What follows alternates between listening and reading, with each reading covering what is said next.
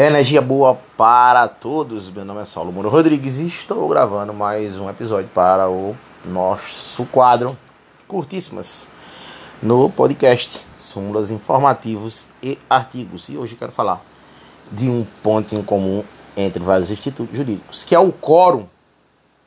Aquela fração que aprova, que não aprova, que defere, que indefere. O quórum de dois terços. Olha, o quórum de dois terços suspende a imunidade parlamentar em estado de sítio. De novo, o coro de dois terços suspende a imunidade parlamentar em estado de sítio. O coro de dois terços recusa repercussão geral em RE. O coro de dois terços recusa promoção de juiz mais antigo. O coro de dois terços modula efeito de ADIM, ADC e ADPF.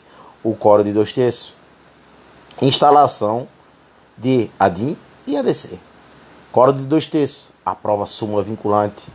Coro de dois terços, cancela a súmula vinculante. Coro de dois terços, revisa súmula vinculante. Não esquece o coro de dois terços. Ele é maldoso.